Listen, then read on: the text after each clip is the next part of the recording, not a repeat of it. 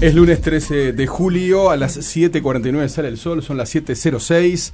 72 hombres y 6 mujeres fueron trasladados por la policía a refugios del Mides en Montevideo en el marco del operativo conjunto que realizan desde el pasado día viernes. El ministro de Defensa, Javier García, anunció en Canal 12 que las Fuerzas Armadas pusieron a disposición del Ministerio de, Desarrollo Social locales militares, cuarteles y unidades castrenses de diverso tipo para recibir a personas en situación de calle en caso de que los refugios se vean desbordados.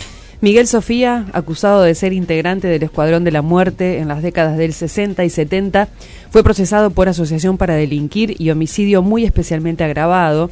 La jueza Ruibal y el fiscal Percivale lo imputaron como responsable del secuestro, tortura y desaparición del militante tupamaro Héctor Castañeto, ocurrido en agosto de 1971, o sea, en plena democracia. El 3 de agosto se ampliarán los días y horarios de clases presenciales en primaria, secundaria y educación técnica. El presidente del Codicen, Robert Silva, dijo que entre el 60 y el 70% de los alumnos retornaron a clase presencial en primaria y en secundaria. ANEP trabaja en la definición de un protocolo para la reapertura de los comedores y se anunció que el servicio de alimentación escolar seguirá adelante durante las próximas vacaciones de julio. Se procesaron en las últimas horas 469 análisis y se detectó un caso positivo nuevo de coronavirus COVID-19 que corresponde al departamento de Montevideo. Como era de esperarse, el ministro de Relaciones Exteriores Francisco Bustillo anunció que hará cambios en el gabinete de la Cancillería.